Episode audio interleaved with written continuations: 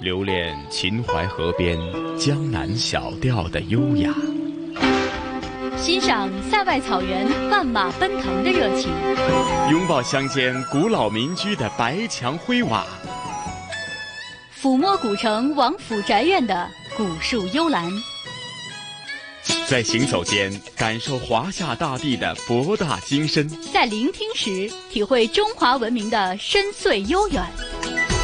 这里是华夏之声台和香港电台普通话台联合制作播出的《魅力中国》。收音机旁以及国际互联网上的所有的海内外的听众朋友们，大家好！欢迎大家收听由中央人民广播电台、华夏之声、香港之声和香港电台普通话台联合为大家制作的一本听得到的综合文化旅游杂志式节目《魅力中国》。我是来自香港电台的节目主持陈曦。陈曦你好，各位听众朋友们，大家好，我是来自中央人民广播电台华夏之声、香港之声的节目主持人穗儿。穗儿你好，陈曦你好。是啊，穗儿啊，那在上星期咱们《魅力中国》节目结束之前呢，就做了一个隆重的预告。那今天咱们《魅力中国》的主题继续是文化探源大灾前缘的最后一集，也就是元朝的。完结篇，那是继往更张，可以说是呃为这个整体的元朝，它在整个的历史发展过程当中，呃，它所起到的一些作用，或者对于整个元朝在呃历史的长河当中，它所担当的角色，或者呢，它有哪些重要的突出的一个历史的定位呢？在今天，咱们会和大家做一个呃略为大概的一个总结，是吗？嗯，没错，应该说这一集啊，也是咱们文化探源大灾前缘系列的一个收官之作了。那作为最后一集呢，当然我们会给大家来回顾。总结一下元代它在中国历史上那是一个什么样的地位？它呢确实是一个很重要的朝代，因为它不仅在中华文化史上发挥了承上启下的作用，而且呢它在很多领域还出现了新的飞跃，推动了中国多元一体文化的发展进程，也开创了中国各民族文化全面交流融合的新局面。所以呢，它对于中华文化的繁荣和发展是做出了重要的贡献的。是的，是的，虽然往往这一点呢，呃，或许人们呃在过往呢都有些忽略哈。那其实呃，它元朝在建立之前呢，其实在整个说呃塞外地区呢，它也已经是将很多少数民族呢进行了这个统一，然后呢又将很多呃塞外的文化呢带到了中土中原，然后呢又有机的结合起来啊，所以呢人们都说呢，其实元朝呢是开创了这个。多元文化、多种族文化的一个开篇，其实真的讲的一点没错哈。嗯，刚才晨曦总结的也是非常好啊。呃，说到了呢，他把很多的发明也好，或者是新的这种理念也好，带到了中原，而且不仅是这样，他还把很多的我们国家好的发明送到了。欧洲为什么要这样说呢？因为我们通过很多的在这一集当中，你也会听到，呃，我国古代的四大发明都是到了元朝的时候才传到欧洲去的。比如说像造纸术，它在欧洲的传播时期呢，就是在元朝的初期了。中国造纸术传入欧洲之前呀，欧洲人主要是用羊皮进行文字记录工作的。因为直到十七世纪的时候，欧洲的造纸技术呢，还只能达到中国宋代的水平。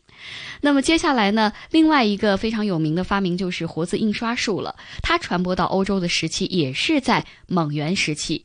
那么蒙元时期呢，我们都知道丝绸之路，欧洲人他是沿着丝绸之路来到中国的，然后他就学会了使用这个木活字。呃，因为欧洲他们用这个二十六个字母嘛，可能比汉字呢更适合活字印刷。就之后把活字印刷术也是在欧洲给发扬光大了。那么接下来还有一种是战争时期的产物，就是火药。火药呢也是在蒙古西征的时候流入到欧洲的，呃，它还被波兰人称作叫中国喷火龙。那么火器呢，在传到欧洲以后是得到了革命性的发展，最终啊成为了欧洲人征服世界的一个利器。最后说到的四大发明呢，就还有一个指南针了。那么指南针它也是在元朝的后期真正传播到欧洲的。在十三世纪前半叶之前呢，欧洲人他基本上还停留在对中国宋代指南针的一个仿制的阶段。那么在十三世纪的后半期，随着中国汉罗盘传入到欧洲呢，通过法国的一个物理学家的研究，欧洲的指南针开始了本土化的进程。所以由此来看呢，其实元代真的是一个蛮神奇的朝代。是，虽然你讲的非常对啊，那其实我们在衡量一个呃朝代，它在历史的定位或者在历史当中所占据的一个重要的角色呢，往往呢这个在人文方面呢，呃历史文化方面呢，往往是一个标志性的一个衡量的标准。那刚刚咱们开始的时候也提到呢，元朝呢是开创了一个啊多元。兼容的一种文化的特征，那这一点我相信可能大家或许过往都有所忽略吧。嗯，是，呃，其实啊，说到元代的历史作用呢，在十三世纪初的时候，蒙古族的统治者经过半个多世纪的征服战争呢，就先后消灭了西夏、金、大理、吐蕃、南宋等政权，完成了多民族国家的空前统一，也形成了有利于各民族文化交流发展的一个有利的环境。那么，中国多民族文化并存的格局呢，其实也是在元代的时候进一步的得到了肯定，因为当时呢，呃，在元代。的时候有一个史官，那么他在编纂这个辽宋金史的时候，他就说到了三国各与正统，各系其年号。那这样的一个举措呢，实际上就结束了自辽朝灭亡之后二百多年来所谓的这种正统之间的辩论，同时呢，也在中国的史学史上第一次以中央政府的名义肯定了各民族政权的合法的地位。那么接下来呢？呃，元代的时候，它也是加速了各民族文化的交流，因为像元朝统治者呢，他实施的民族政策和文化政策，让古代中国各民族文化的交融和发展出现了很多新的气象。比如蒙古族文字产生在这个时期，并且沿用到现在；北方游牧民族历史上第一部用本民族文字撰写的历史著作《蒙古秘史》诞生。还有呢，在中国封建王朝历史上，元朝政府官员的民族成分也是最为复杂的。元朝也是中国统一王朝史上第一个多民族文字并用的王朝。呃，像是辽史、宋史和金史是二十四史当中仅有的由多民族史家共同编修的史籍，等等等等啊。由此可见呢，其实元朝的建立啊，它打破了此前历史上出现过的人为的一种文化屏蔽的现象。那么中华文化多样性的现实呢，就得到了一个普遍的认可。四海为家，天下一家的观念是深入人心，多元一体格局在统一的环境当中也是变为了现实的。嗯，是穗儿啊，咱们讲了这么多，我相信呢，可能大家都很期待呢。到底咱们这一期的这个元朝的完结篇收官之作呢，都重点琢磨在文化以及它的历史定位当中，具体是如何进行，令大家有一个更为清晰的一个呃印象呢？那接着下来，咱们就事不宜迟，马上聆听呃元朝的大灾前缘的完结篇，那就是继往更张，好吗？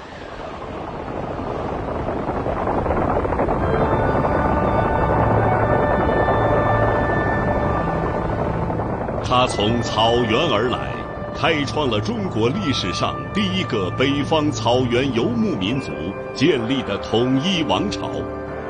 他定都中原，学习汉法，西征南迁，民族融合。散曲杂剧兴起繁盛，成就了元曲与唐诗宋词鼎足而立的文学地位。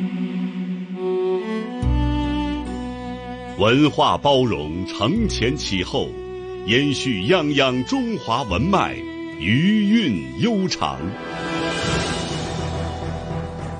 中华文化探源系列节目《大灾前缘》，今天播出第五集《继往更张》。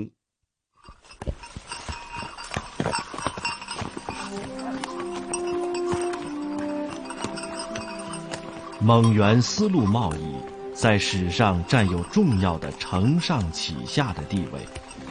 上承唐代丝路贸易高度繁荣后的下降及渐进中断，下启古代东西方陆路国际贸易的尾声，及明代前期中西陆路通商。中国的四大发明——造纸、指南针、火药、印刷术，在元代以前已开始传入西域，但真正为欧洲人所了解、应用，恰恰都在这一时期。十三世纪，伊利汗国为仿制元朝纸钞，首次在伊朗采用雕版印刷术。雕版印刷术从此开始传入欧洲。中国的茶叶最早通过西夏和高昌回鹘带入西域，十三世纪后才通过色目商人经商传入西亚和俄罗斯，而后来。在中国社会经济中影响重大的棉花栽培、棉纺技术，正是在元代中外贸易的高潮中得以推广和普及。元王朝由于疆域辽阔，发展交通得到强化的驿站制度，使得陆上的丝路贸易展现出勃勃生机。然而，海外贸易日渐蓬勃繁荣的景象，不仅来自陆路。香港著名出版人陈万雄博士：元代的的整个世界的贸易繁华，贸易其实也是一种文化交流啊。现在我们到福建，还是遗留很多海上丝绸之路元代时候的很多。泉州港是元代海上丝路贸易的重要港口之一，大约公元一二七七年。元代在泉州、庆元等地设立了市舶司，即专门用来管理海外贸易的机构。基于这样一个有序的管理，国际贸易范围更广，出口的商品更多。泉州无疑扮演了陆路和海路的中转站的角色。在元代后半叶，泉州更因为海外贸易的空前兴盛，港式风貌的高度繁荣。而被誉为东方的第一大港。泉州海外交通博物馆中，便记录着这段让人回味悠长的历史。香港理工大学中国文化学系教授何冠环，我带学生去泉州，泉州这海交博物馆非常好看，是元代最重要的一个对外通商贸易港，啊里头。留下太多那个外来的遗传，这是，呃，元朝海上贸易非常发达的地方。元代的海上贸易交流不仅向世界展现了中华文化的璀璨，细细追溯，从今天的很多事物都依稀寻觅得到元代时期海上贸易的踪迹。纸币交易在今天早已成为人们的日常。甚至电子交易都变得日益寻常，而纸币在世界范围开始大规模使用，还得追溯到元代。出于贸易以及出行便利性等需要，诞生于宋代的纸币，在元代逐渐被世界所广泛认知和使用。元代因此也可以被认为是纸币在世界范围开始大规模流通的重要时间节点。香港理工大学中国文化学系教授何冠环：宋代因为那个做生意，你用那个铜钱，运输不方便，所以有些呃做生意的，他记得发发一些有信用的钞票。后来宋朝中央就觉得这个啊真可以，所以慢慢宋朝从北宋开始出现各种不同名字的钞票。佛必烈他也继承宋朝的做法，发行总统那个交钞。我国是世界上最早使用纸币的国家之一，《宋史·识货志》中记载的，钞始于唐之飞前，纸币在元代得以飞跃式发展，并影响了世界货币制度，与元代的丝路贸易中的需要。有着紧密关联，《马可波罗游记》里有着这样的描述：纸币流通于大韩所属领域的各个地方，没有人敢冒着生命危险拒绝支付使用。用这些纸币可以买卖任何东西，同样可以持纸币换取金条。元代以前的纸币只能在相对固定的区域内使用。伴随印刷技术的迭代，元代则在全国范围内推广使用纸币。自世祖忽必烈继位到元朝消弭，除了铸造过少量的金属钱币之外，一直行用纸币。元代所用的纸币与现代社会所使用的极为相似，因为便携、防伪等特性对世界影响深远。根据记述，元代纸币携之可北于阴山，西及流沙，东进辽东，南越海表。元朝纸币一般其形状为长方形，长约二十五厘米，宽约十六厘米。版面的四周是花边，上方从右到左印有“某某通行宝钞”，正中为数额，分为一贯、十文、五十文等。下方印有印钞的单位、职官名称、发行年月日以及伪造者处死等警告语。元朝的纸币流通主要经历了中统钞。至元钞、至大钞、至正钞等几个时期，逐步引发了纸币在世界范围流行的风潮。例如，十三世纪伊利汗国仿制元朝纸钞，可以视为元代纸币对世界影响的起源之一。纸张除了作为货币的载体，在元代也有很多领域被广泛使用。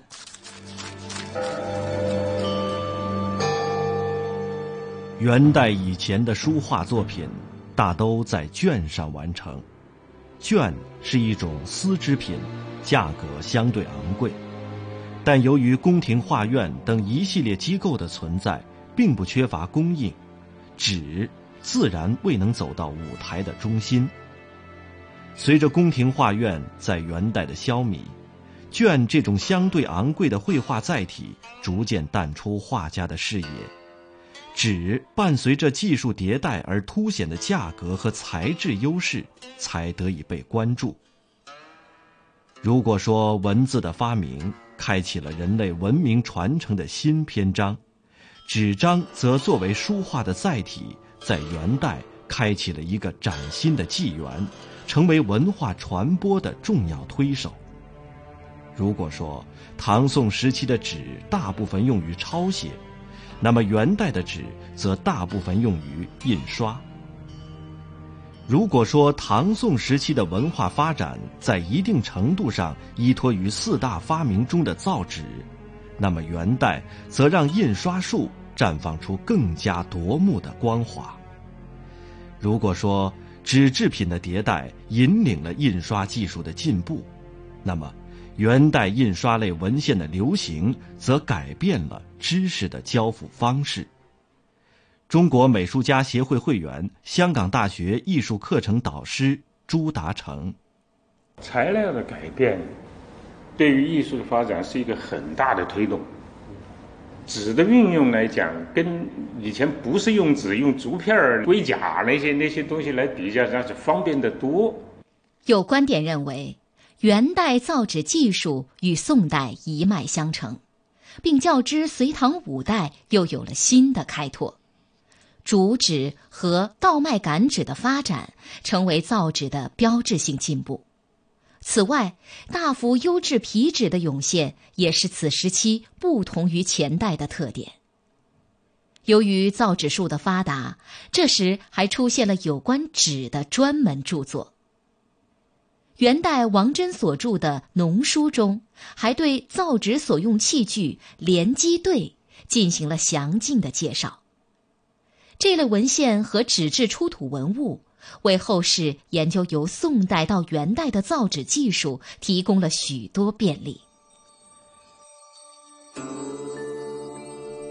峰峦如聚，波涛如怒。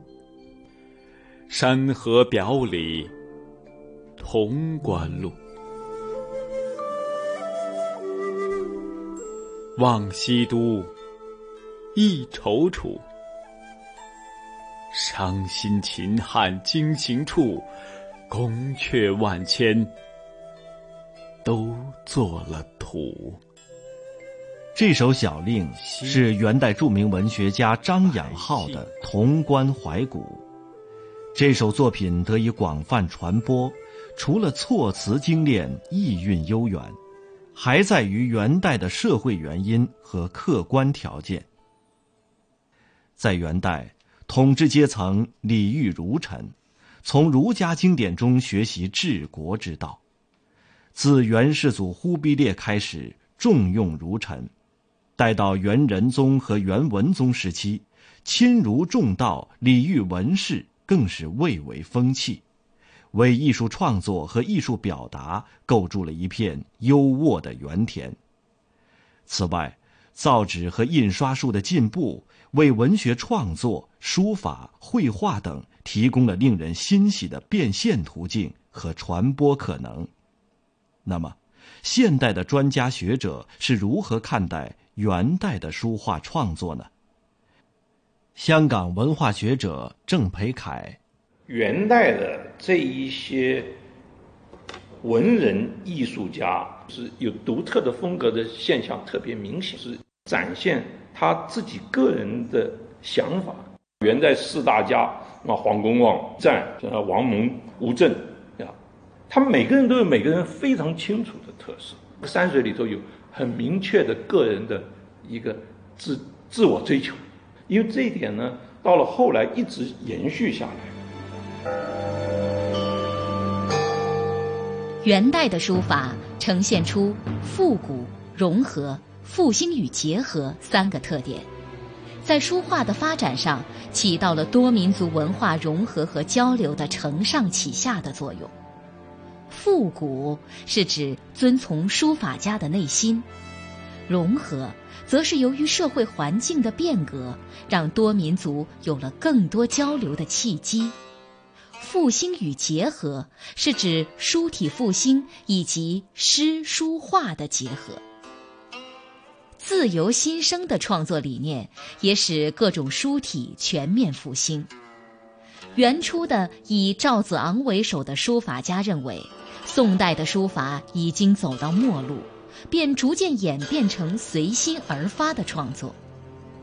由赵子昂开始的诗书画的结合，是艺术品形制上突破的代表。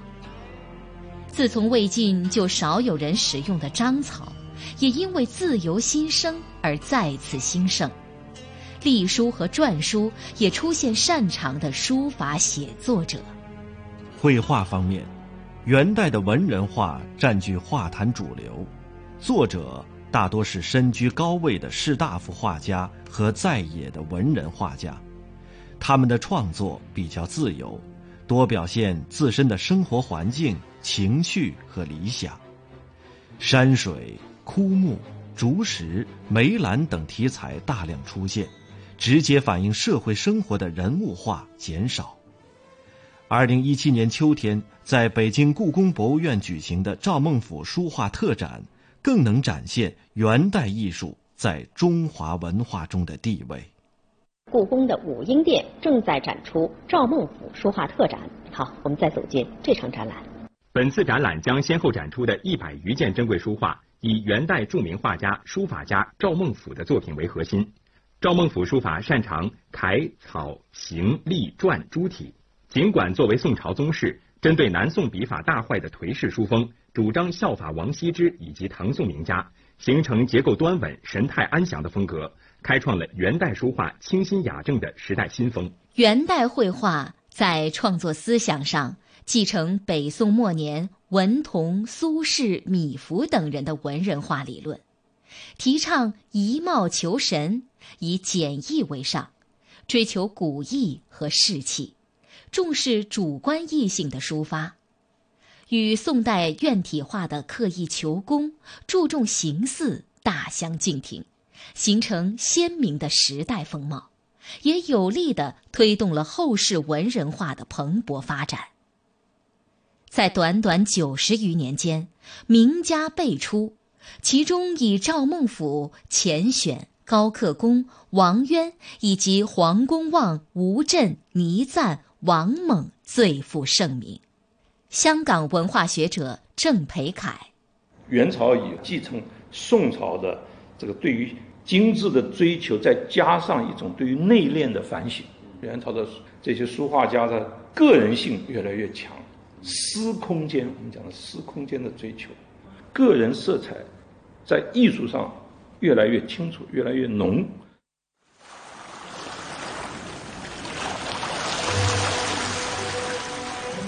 交通，如同现代社会的物流体系，在元代的经贸文化传播中扮演着不可或缺的角色。而运河，恰恰是元代内部交通的重要载体。随着政治中心转移到北京，北方对于粮食的需求愈发增加，把南方的粮食运往北方是当时的重要工作。史书记载。元都于燕，去江南极远，百司数府之繁，卫士边民之众，无不扬己江南。一二一八年，忽必烈决定对运河裁弯取直，下令开凿济州河，后再开会通河与通惠河。中国大运河从此由江苏淮安经宿迁、徐州，直上山东，抵达北京。至此，诞生了现今意义上的京杭大运河。二零一四年六月二十二号，第三十八届世界遗产大会审议通过了中国大运河和丝绸之路世界遗产名录的申请报告。在卡塔尔首都多哈举行的第三十八届世界遗产大会，正式审议通过中国的大运河项目以及中哈吉联合申报的丝绸之路项目列入世界遗产名录。中央台记者丁飞报道。Congratulations, China. 随着大会主席的一声敲锤，在苦等了两天之后，中国今年申报的文化遗产项目大运河，以及和哈萨克斯坦、吉尔吉斯斯坦联合申报的跨国项目丝绸之路，双双宣告申遗成功，正式被列入世界遗产名录。至此，我国拥有世界遗产总数达到四十七项，稳居世界第二。大运河，这条世界上最长、最古老的人工水道，促进了中国南北甚至与海外的物资交流。以及领土的统一管辖，反映出中国人民高超的智慧、决心和勇气，以及东方文明在水利技术和管理能力方面的杰出成就。中国京杭大运河博物馆研究馆员石永民介绍说：“丝绸之路和大运河不仅促进了我国与外国的经济文化往来，也连通了海上丝绸之路。”京杭大运河是北京到杭州，杭州呢过钱塘江，过钱塘江以后呢，它往绍兴，往宁波，那么宁波呢到镇海，出海了。哦。哎，他们原来那个古代的丝绸之路，包括那个呃原来的这个这个一些友好的往来啊，像苏洛国东王墓啊，好像英国的这个马马马加尔尼的这个使团，都是往东海镇那个镇海口进来。因为那时候的没有高速公路，车马劳顿是不堪苦的。那么就船上呢，就是白天也走，晚上也走，悠哉悠哉，很平稳，也能休息。两岸风光好，这一般全部都是走，都走水路的。哎，所以他外国人进来也是往水路进来的。这样的话嘛，他就是交流就通过那个呃这个这个浙东运河到杭州，杭州再上去。江江南运河、无锡、苏州这样过去到山东，对的，到那个那个聊城啊，到济宁啊，这样过去，过去以后呢，到天津，到就北京了。元朝陆续修凿完成的京杭大运河，全长三千余里，北起大都，南达现今的杭州，沟通了海河、黄河、淮河、长江和钱塘江五大流域。元代大运河除对当时的统治集团提供便利外，更重要的是促进了南北经济文化的交流，也为明清运河的畅通以至现代大运河的水运条件奠定了基础。并且为北京大都城地位的确立增加了重要前提。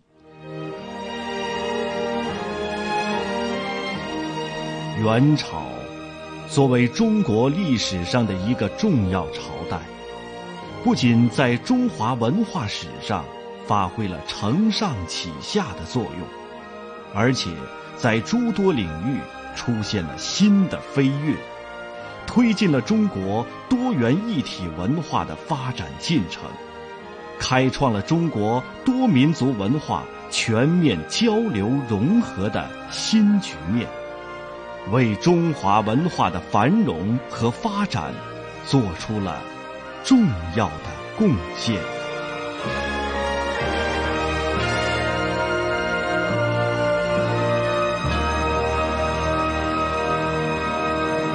聆听东方神韵，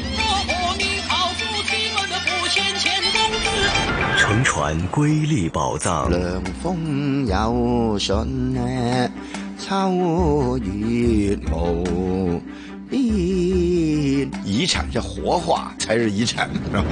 穿越古今，感悟人文，魅力中国。每个星期天中午十二点，香港电台普通话台，让魅力更美丽。好的，各位听众朋友，这里是香港电台普通话台和中央人民广播电台华夏之声、香港之声合作的节目《魅力中国》，我是中央人民广播电台的节目主持人穗儿，大家好。收音机旁以及国际互联网上的所有的海内外的听众朋友们，大家好，我是来自香港电台的节目主持陈曦。哎呀，岁啊，刚刚聆听这一集《大灾前缘》的收官之作哈，继往更张。我相信很多听众朋友和晨曦一样啊，对于元朝的过往的一贯的印象呢，呃。的确，我不敢讲是有一个彻底的改变，但起码是更为立体了，更为丰富了。好，过往对于元朝，可能我们看的很多历史呃创作的小说，甚至是一些武侠小说，总觉得哈元朝呢是一个充满了一个杀戮战场的一个，好像老是呃充斥的这个呃金戈铁马的这种感觉。原来在人文方面还有如此的一种历史的定位，以及呃所起到的历史的文化作用啊。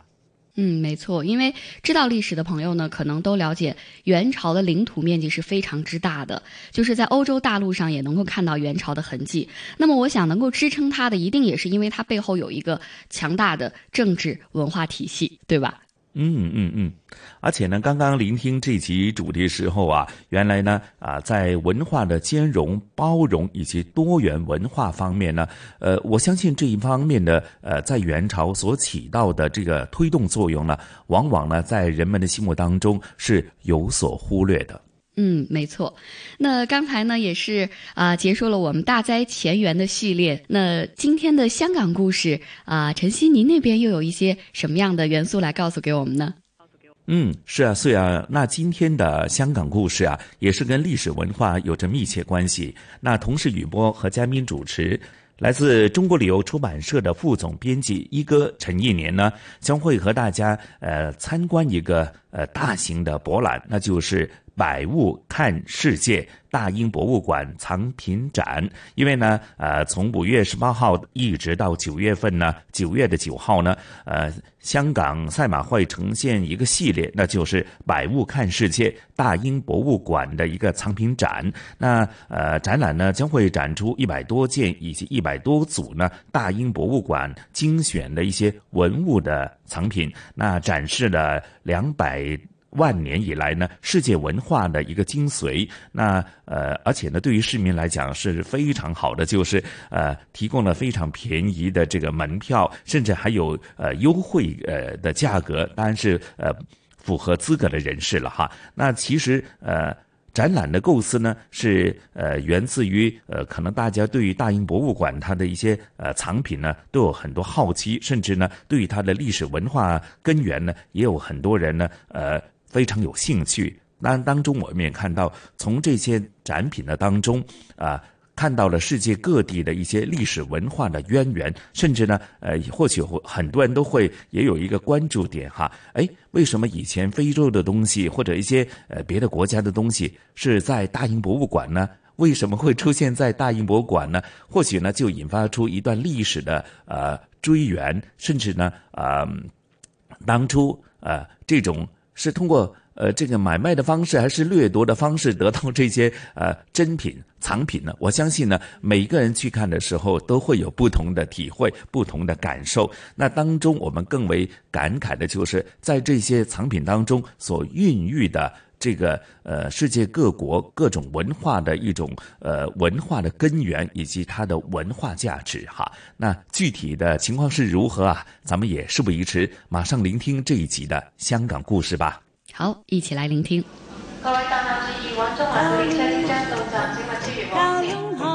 传统现代相映成辉，中西文化共冶一炉，东方之珠，动感之都，香港故事。香港故事。欢迎来到香港故事节目时间。节目当中，雨波非常高兴，请来香港中国旅游杂志副总编辑陈一年一哥，你好，你好，大家好。继续着二零一九香港博物馆节的话题当中，有一个大家不可错过的大英博物馆展览。这一次呢，百物看世界，我们一共就展出一百件，但是是精选的文物藏品呢。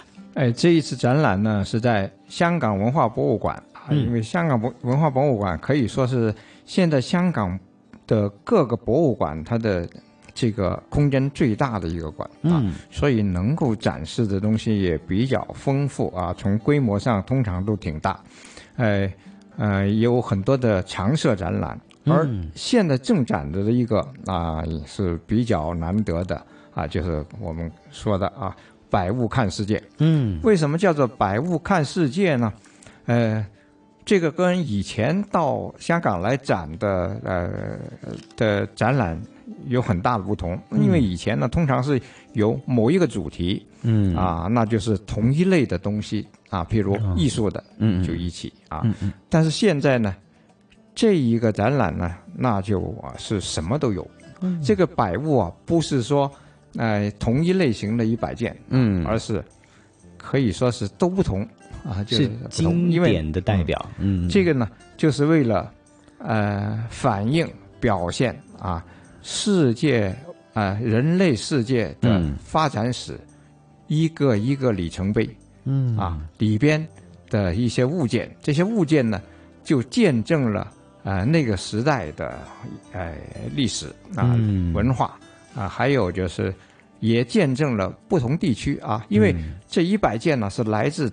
整个地球东西南北啊，就不同的呃地方、不同年代的东西，所以呢，哎，看起来是非常的丰富，嗯，让你呢就看过以后就得到一个印象，就是啊这两百万年啊，它的跨度有两百万年啊，嗯，两百万年的人类故事啊，从中呢就嗯，好像是一一种神秘之旅啊。嗯，就是你能够一下子看到那么多东西都是精品，而且有很强的代表性，所以呢，呃，我就我我我就去看了，嗯嗯呃，我去看了那些花了多少时间？就是半天，花了半天的时间，还是不过瘾啊，因为时间到了，我准备还要去看，还要再来，真是好，嗯嗯嗯，呃，这个比看纯粹的艺术展览还要有味道。啊，因为它的呃内容非常的丰富啊，嗯，所能见到的面面都不同啊，所以这个阐述的是整个人类的历史啊，整个可能是还没有人类产生的真正的真正意义上的人类产生的时候呢，就已经开始在讲述这个浩瀚的宇宙还有世界，对，所以呢，能够有很强烈的一种感觉，就是作为嗯，可能很多人这一辈子都还没有意识到哈，在。我们身处的世界会有这么多、这么多、这么精彩的文明存在。我觉得就像是看一本啊浓缩的世界史啊，世界人类发展史啊。嗯呃，譬如啊，那里有一些呃是石器时代的工具。嗯。呃，距今是一百二十万到一百四十万年。前，嗯嗯，啊，有一些工具啊，像石斧啊、石刀啊，呃等等啊，嗯，呃，这些呢，我自己就很感兴趣，因为我曾经到到一些呃古文化的嗯呃发生地，我也捡到过石斧、石刀啊。哎呦，真的还可以。呃，真是，呃，你要是到那儿呢，细细的看呢，你看不出来那些石头啊，嗯但是也可以明显分出人类加工过的啊嗯一些石头。这些石头呢，你可以啊、呃推论到它的作用啊，所以我敢说那是石斧、石刀啊。嗯，那真的是可以，能够非常奇妙的感觉啊，在哎，如果说这些还你看起来并不是艺术品啊，嗯。嗯哎，可能不是很好看的东西，但是呢，这里有很多是好看的，比如像这个啊、公元前八百年的木乃伊的棺椁，嗯。啊，呃，古希腊的，嗯。呃，这个就好看了啊，呃因为它是把呃墓主人的形象刻在这个棺面啊，嗯。就是一个等于你感觉是一个人躺着，啊嗯啊，他这个这个棺的主人原来是个祭司啊，嗯。上面呢就啊那种雕刻啊嗯。着色都非常的呃精美，另外还有啊。我们知道罗马帝国的石雕是非常有名的，哎，特别是大理石雕的人物啊，特别的好。嗯。啊，在在这次展览就有啊，嗯，罗马帝国的第一个皇帝奥古斯都的大理石像，啊，做的非常之好。你那你拿到现代来看呢，它都是精品。那所以呢，还有很多古代世界的一些经典的器具哈、比如说伊拉克乌尔军旗啊啊，这个是我特别的惊讶的。嗯，你看看啊，公元前二千五百年，距离现在真的是 几乎是五千就是就是就就是你看四千多快五千年啊，嗯嗯。像这样呃这么久远的时候啊，那个时候才才刚刚出现城邦啊，就有了嗯。城市、啊，不是到处都有啊。当时的欧洲就没有城市啊，嗯但是在呃那个时候啊，就就就是在伊拉克就出现了城邦。嗯，这个城邦的王啊，就是统领军队的啊。嗯嗯哎，据推论啊，嗯，我们所见到的这一件物品呢，是叫做啊乌尔军旗。嗯，乌尔是个城市啊，嗯，军旗就是乌尔这个城的军旗。嗯，呃，但是你你想象不到的，我们知道的军旗都是布做的啊，就是纺织品。对啊，但这个不是。嗯啊，这个是一些呃很漂亮的石头、背壳、黄金镶嵌在一个木盒上啊，就成了一个、呃呃三角哦。三角的啊、形状啊。嗯嗯嗯。哎，而上面呢拼成的那种造型呢，就是战争的场景，或者是和、啊，它是两两种场景场景，一个是嗯。战争、嗯。啊，一个是和平啊，嗯里边嗯嗯嗯啊，你看到很很丰富、很美丽的形象，嗯。色彩也非常的斑斓啊，嗯嗯你看到那种啊半宝石、宝石、黄金，嗯。在那里起了作用啊。但是呢，它的造型又是很具体的，嗯嗯有很多的人物啊，包有情节的人物，有故事的人物啊，所以呃，我在那里仔细的看了大概很久，嗯，都二十分钟吧，哇哦就这么一件就一幅旗啊啊嗯嗯嗯这个是我我最惊奇的一件。这个展览地呢，也要拿出一件嗯代表啊本地的一个展品，嗯也就是说第一百零一件。嗯嗯嗯嗯，那这个一百零一件代表香港的，就是光纤之父高锟他所发明的光纤。嗯啊，挺有意思的哎，这个这个就是这这这个是呃，可以说是呃一种象征。所以不同时代、不同地区，每一件物品背后的故事，来引领观众观察浓缩的世界历史，非常珍贵，也非常难得。所以这一次呢，可能大家要用一百种的思维、一百只眼睛在在身上来来看这个世界，然后可能会写出一百篇的观后感。期待大家也一起来大英博物馆藏品展，在香港文化博物馆啊、听着我们的香港故事，感受世界的伟大。那么这一期香港故事，谢谢一哥介绍。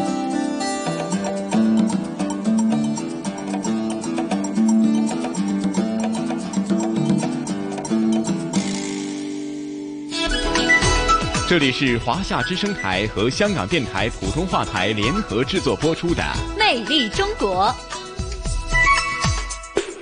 哎呀，岁啊，时间过得真快哈！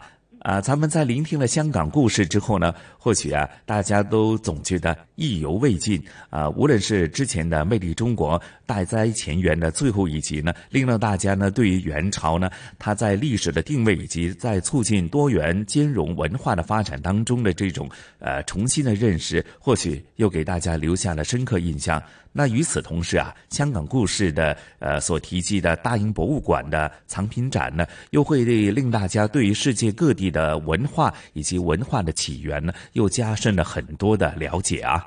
嗯，是，所以我觉得这期节目的主题他们联系的非常好，呃，非常巧妙，也非常紧密。因为我也知道香港最近在有这个博物馆节，对吧？那么大家呢也是都可以走入到这个博物馆当中，因为这一件件藏品呢，其实就它背后的故事就会引领我们呃去观察一段段浓缩的世界历史。因为说实话，我们无法穿越到古代去了，对吧？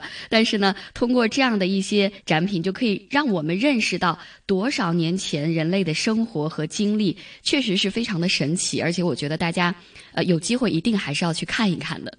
嗯，是的，是的，哎，不过说到这里啊，所以啊，咱们这一期的《魅力中国》的节目时间很快又得告一个段落。那刚刚我相信呢，呃，可能呃心思比较慎密的听众朋友已经是马上想到哈。那既然咱们元朝的完结篇已经是呃在今天的节目当中结束，会否下星期《魅力中国》的文化探源呢，就是明朝的呃出篇的开始呢？我觉得您这个推测非常的合理。那接下来就让我们期待一下明代的开篇之作吧。嗯，那穗儿和晨曦约定大家下星期同样的《魅力中国》的节目时间，约定大家不见不散。不见不散，拜拜。